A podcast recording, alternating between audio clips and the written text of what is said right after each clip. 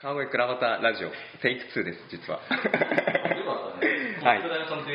えー今を感じる感性ということで第8回目の、えー開催を10月の16日火曜日今回は綾乃花、えーお菓子屋さんですね。和菓子屋さんですね、えーこちらで開催をさせていただきます。ゲストの方に、えー本日取材でお伺いしています。田崎高橋正樹さんのご自宅にお伺いしております。よろしく お願いします。よろしくお願いします。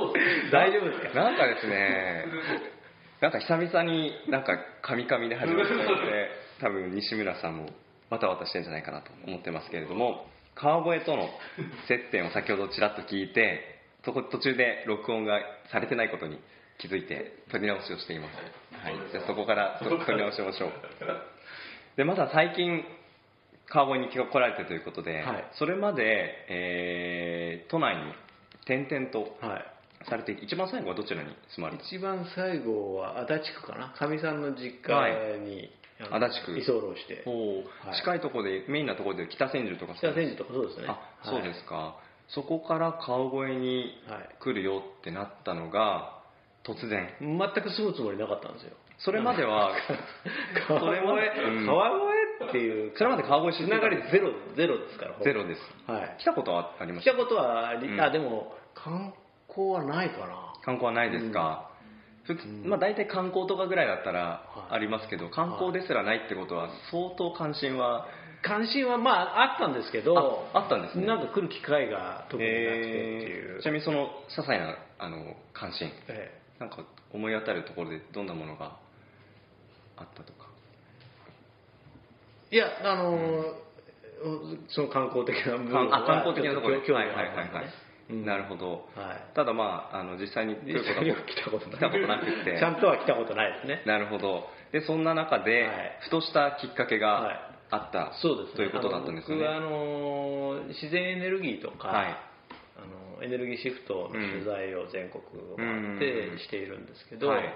そこの取材の過程で、うん。えーやっぱりその再生可能エネルギーあの太陽光とか風力で電気を作ろうとかっていう話ばっかりじゃなくて、うん。暮らしの中でうん。省エネしていけること、うん。で家もいっぱいこうエネルギー使ってるから建物とか、そういうのを省エネするポテンシャルはすごい実は日本はもいっぱいあるんだよっていうのを知ってですね、あこれは自分もあんまりちゃんと知らなかったなと。勉強しだして、うん。でそうするとたまたま川越にですね、はい。世界最先端のはいトップレベルの省エネはい。エコハウスがあるっていう聞いてしかもそこに宿泊体験できるっていうことだったんです住み始める前にそうですね。泊まって。モデルハウスがあってモへデルハウスにまあいろんなお客さんが来てるんですけどもまあ12時間いるだけじゃよくわからない。うん泊まってくださいっていうことをやってたんですねで宿泊体験できる。でも普通ははい。その家を買うかどうかうん。検討するお客さんが泊まるわけですよ。で僕は全く買うつもりなくてうん。取材でで。かみさん連れて まあまあでも体験してみないとなかなか書けないのでね。ね。うん。体験するのが一番だということで泊まりに来たのがきっかけなんですね。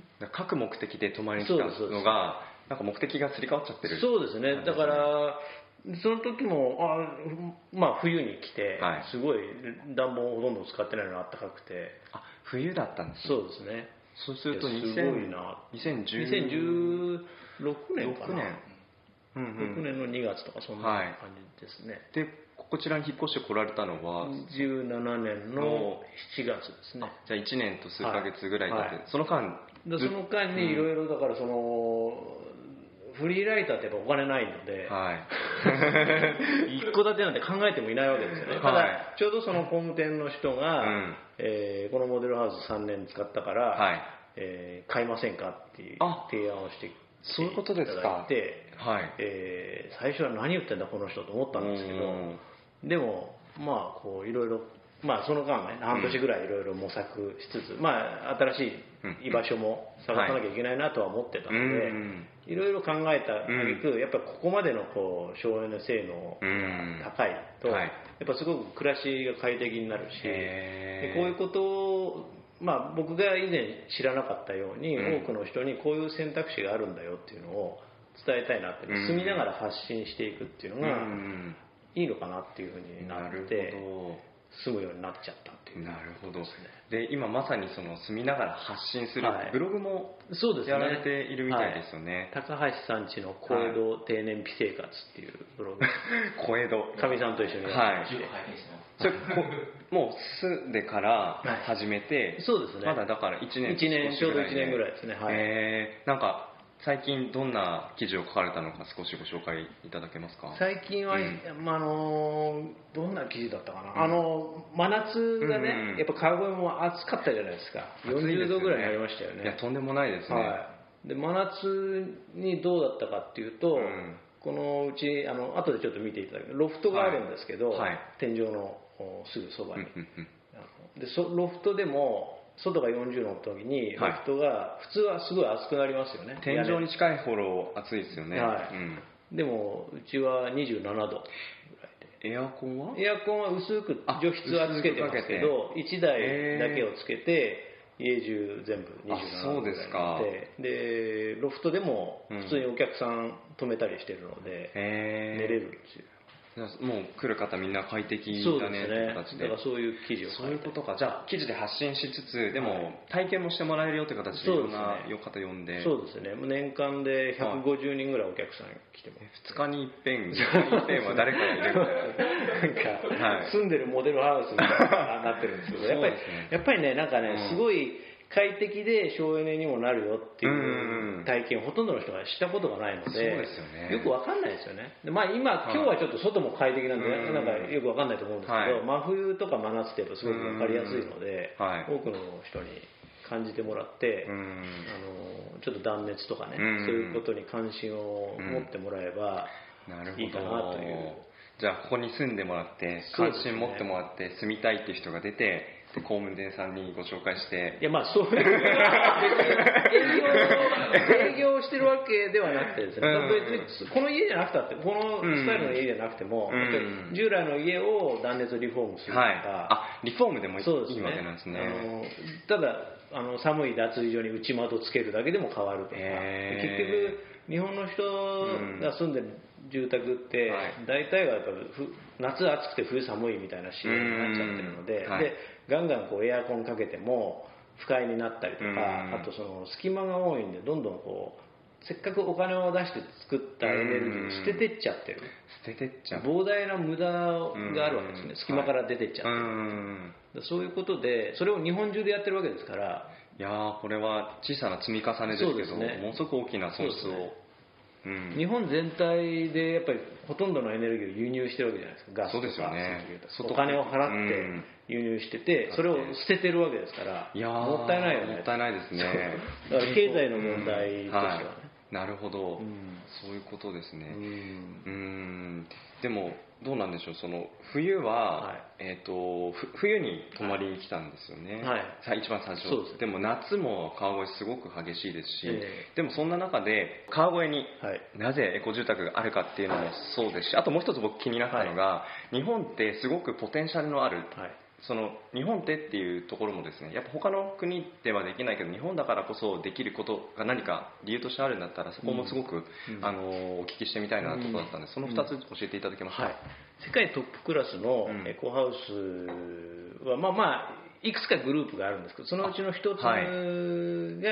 にこう加盟してるのが川越にも家作ってる地場の工務店があったっていう。か加盟って何でですか？えっ、と、はい。まあもともとはドイツの、ん。えーまあ、世界トップレベルの断熱の家ってうん。ドイツが作ってるんですけど、へー。そのドイツの技術を学んで日本に適したうん。住宅を作ろうっていうこう人たちがいてなるほど。でその人たちが呼びかけて全国の工務店はい大手メーカーじゃなくて、うん全国の地地元の工務店の人たちに呼びかけて、そこに賛同する、えー工務店が、まあ、加盟というか協力体制をとって、各地に、えー全国にそういう工務店がこういう家を建て始めてると割と最近の動きなんですけど、そういう動きがあったんはい。ですね、、低燃費住宅ってグループなんですけども、そこのグループに加盟してるところが川越、まあ、あの隣の日高市を拠点にしてる工務店があって、それはもともとやっぱりその全国組織の大手ハウスメーカーが全部やっちゃうとうん。地元にやっぱあんまお金が落ちないのでね。地元の工務店が元気にならないとうん本当の地域活性化につながらないよっていう意味もあってうん。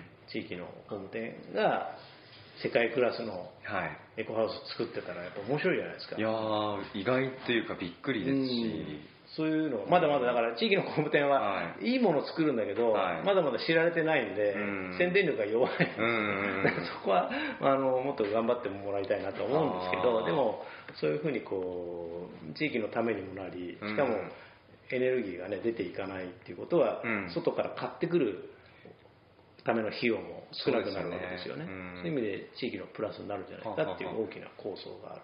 そうするとここに泊まりに来て、はい。あ自分もそういうお家欲しいなって思ったら、はい。まあ、意外と家のそばの工務店さんとかでその加盟しているところがいるとお願いができまあそうですよね、もうありますし、まあ、別に、うん。まあ、さっきから言うように、別に僕ははい。そこの宣伝マンではないので、ジャーナリストとしてね、そういうようなコンセプトの家とか、はい。うんうん。あるいはみんなが意識してね、古い家をリフォームしたりとか。うんうんうんうん、内窓つけてヒ、ヒートショックも今、問題になってますね、はい。冬に倒れる人うんうんうん。そういうのが防ぐだけでも、やっぱすごく社会的にプラスになるじゃないですか。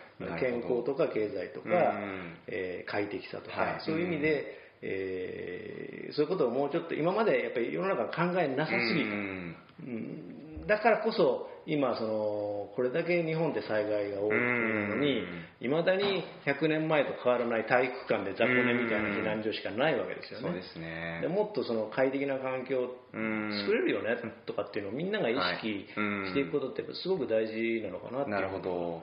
思うんうですん。なるほど。今初めてそういうお話聞いて、うん。そんなことができたのに、うん。なぜそういった取り組みにうん。我々着手できてなかったのかなっていうところもええ一つ関心として持ったんですけど、ええ。なんかそこってどんなふうにあの高橋さんはあの捉えていらっしゃるんですか、さ災害に関して。あ災害もそうですし、はい。あとはこういったエコハウス、はい。我々こういうポテンシャルを持っているのに、はい。それを採用できなかった。100そうですね。年前と一緒だよねっていうところ変わらなかったところ、あのーこのあの家を作った人たちのコンセプト、はい。まあまあ、技術的にはドイツから持ってきてるものもある断熱材とかねうん。輸入してるものもあるんですけどコンセプトは日本のその蔵蔵。がもともと川越はまさに蔵のね、はい。町ですけども蔵ってできるだけまあ湿度を、高めないように、うん。夏も冬もねあの中のうん。収蔵品を守るようはな仕組みになってるじゃないですか、そうですね。いう環境で人が住めたらはい。うん。いいよねっていううん。ビジョンがあるので、はい。必ずしも日本のありか建物のあり方が全部ダメってわけじゃなくて伝統的にはいいものもうん。十分やってきたんですけど、へー。戦後の街づくりってどうしてもあの安かろう悪かろうでどうん。んどん立っていっちゃって、はい。夏も暑いし冬も寒いね。うんでそれがもう当たり前の感覚になっちゃっててうん。それで実はすごく損してるよとか、うん。先進国だからなんか日本は優れてるみたいに思いたいんですけど思いたいですけどたい人たちが多いんですけど 実は結構やばい家に住んでるよといか避難所やばいよとうん。か仮設住宅もひどいよとかっていうのをもっと意識してうん。変えていこうとする努力をすればうん。技術的には全然変えられるよってそういそう時代に来てるので、うん。うん。もっといろんな人に考えてほしいなっていうふうに思いますね。なるほど、そういうお話聞いてるともう川越っていう場所がまだお住まいになって1年って話ですけども、欠かせないその何か発信基地にそうですね、それこそ、えーまあ、西のね、つながったおかげもあるんですけど、はいいろんな人とまはい。たつながって、川越で街づくりしてる人たちがいっぱいいて、はい。やっぱり僕もいろんな世界中いろんなところを取材してるんですけど、うん。ただ行政がなんか決めてはい。やる街づくりより、うん。地域の人が主体的に行動していくところのがやっぱり根付いてる、うん。強いんですよね。でそれとまた行政とも組み合わせながらうん。それぞれ得意なものを生かしてやってなんか川越僕まだ来て1年ですけどうん。あの割とその地元の人もその排他的じゃなくてうん。伝統的な町なのにはい。割と受け入れてもらいやすい感じはするのでうん。そういう中から新しいものが生まれてくる感じはすごくしますよね。うん。なるほどですね、うん。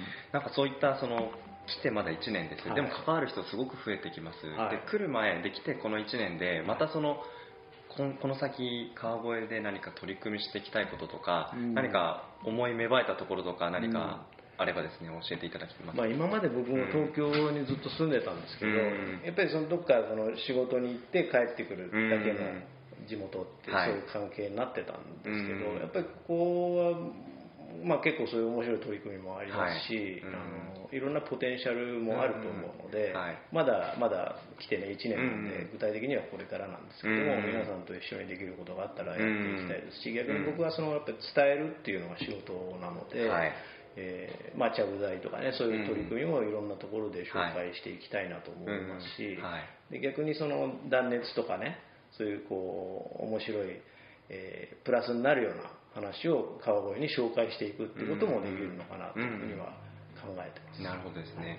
でその紹介いただく、まあ、今日このラジオで最後ぜひお話聞きたいなと思ったのが今手元に、まあ、本をですねはい。4冊置いていただいてるんで、はい。その中の一つに、はい。これ映画の冊子になるんですかね、はい。パンフレットですね。パンフレットになるんですね、穏やかな革命、はい。これからの暮らしをめぐる物語とはいいったもののご紹介があるんですけど、はい。こちらは、えっと、どんな関わりをされていたんはいですか、これはあの山形県の鶴岡市というところに住まれてい。る渡辺聡さんというはい方が作った映画なんですけども今年の2月から、はい。えー東京皮切りに公開されていて、えー夏だったかな、はい。あのスカラ座でも川越の。あ川越のスカラ座ですね。をさせてもらいました、へー。僕は全国の自然エネルギーを通じたまちづくりをテーマに取材をしていて、はい。でそこで出会った、まあ、面白い取り組みを渡辺監督に紹介させていただいて、うん。で渡辺監督が4年5年かけてですね熱心に取材をして4年5年もかけて、ええをして作られた映画なんです、うん。まあ、僕はあのアドバイザーという形で関わらせてもらってるんですけども、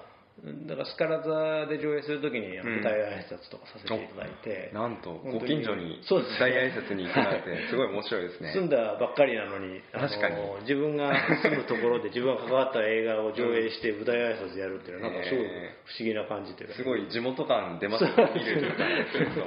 へえ面白い。でそういう中でのそのエネルギーを作るだけじゃなくてね、はい。エネルギーってやっぱ先ほど言ったようにその家のことも含めて、うん。暮らしと実は密接生活と密接に結びついていて、本当に今災害で停電になったりするうん。と大変ですよね。い、や本当そうですよね。らそういう意味も含めて見直していくことで、うん。えーまた新しい街づくりのうん。あり方っていうのが変わってくるよねっていうことをうん。このこの映画について考えてほしいなっていうふうには思ってますね。これはまだ見られる場所はあるんですか？そうですね、かスカラ座での上映はもう終わりましたけど、はい。うんあのまだ全国でえあの映画館によってはやってますしう、ん。あとはその自主上映ということで、はい。関東でも単発でやってるので、ぜひホームページで上映情報を見ていただければと。なるほど。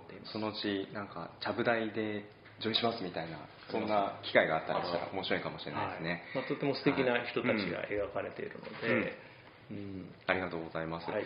じゃあそうしましたらこの、まあ、エコ住宅を皮切りにはい。地域との関わりみたいなところを今度の倉端会議であのお話、ね。はい、楽しみにしておはい、りますので、この間ドイツにも取材にも行きましたので、その話もちょっと。すごいホットなお話が楽しみですね、はい。よろしくお願いします、はい、ありがとうございます。じゃあ川越倉端会議8回目10月16日火曜日あ夜中で7時半から開催です。ご都合合わせの上お越しください、よろしくお願いします。よろしくお願いします